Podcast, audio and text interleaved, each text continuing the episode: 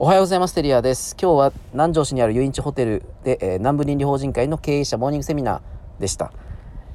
えー、今日の講師は僕が担当させていただき AI 時代の倫理経営 AI を経営に生かすっていうテーマでお話しさせていただいたんですけども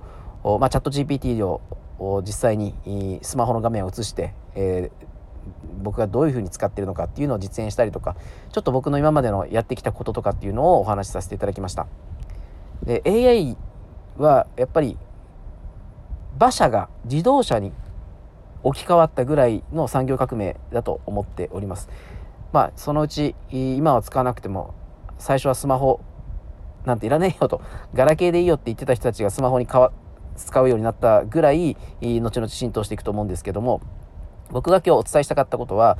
じゃあ人間しかできないことって一体何なのかっていうところを問題提起させていただきました。まあ、結論やっぱり人でしかできないことっていうのは心づくり心の在り方だと思うのでそれは AI ではできないことだと思うので、えー、そういう心づくりの場として、まあ、倫理法人会のこういった経営者同士での勉強会っていうのはあの必要なんじゃないかなと思いました。今日も一日頑張りましょう。